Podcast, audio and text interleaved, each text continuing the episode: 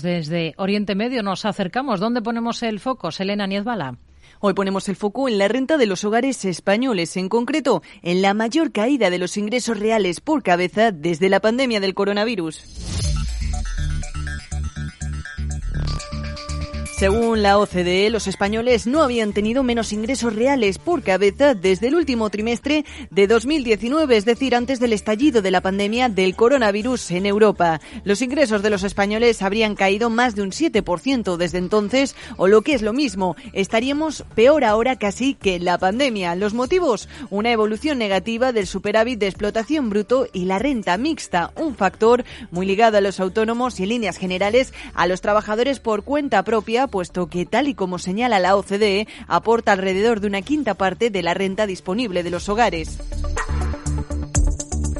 Este dato tendría sentido si tenemos en cuenta que en 2022 España perdió más de 1.200 autónomos con apenas cinco regiones donde incrementó el empleo por cuenta propia. Esto supone también el peor registro en una década y la primera vez que se pierden autónomos en este periodo en términos netos de afiliación. Además, 2023 tampoco empieza con buen pie y solo en enero se han perdido alrededor de 670 autónomos al día.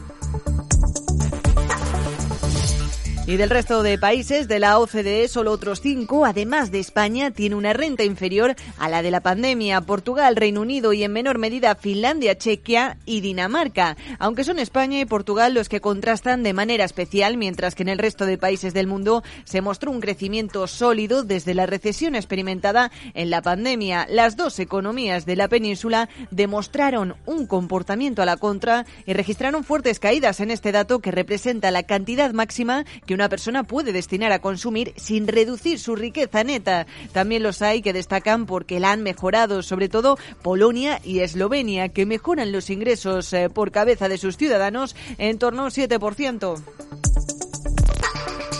En líneas generales, el periodo analizado por la OCDE, que comprende el cuarto trimestre de 2019 y el tercero de 2022, la renta real de los hogares españoles habría caído casi un 8%, mientras que en el resto de la OCDE habría crecido un 1,9%. Además, en este mismo tiempo, España seguía arrastrando un descenso del 1,9% de su Producto Interior Bruto, cuando en el conjunto de la OCDE se había producido una progresión de hasta el 2,73% un dato que en cambio choca con el último publicado por el mismo organismo, donde España sale mejor parada que el resto de países del grupo como uno de los cinco que tiene la tasa más baja de inflación.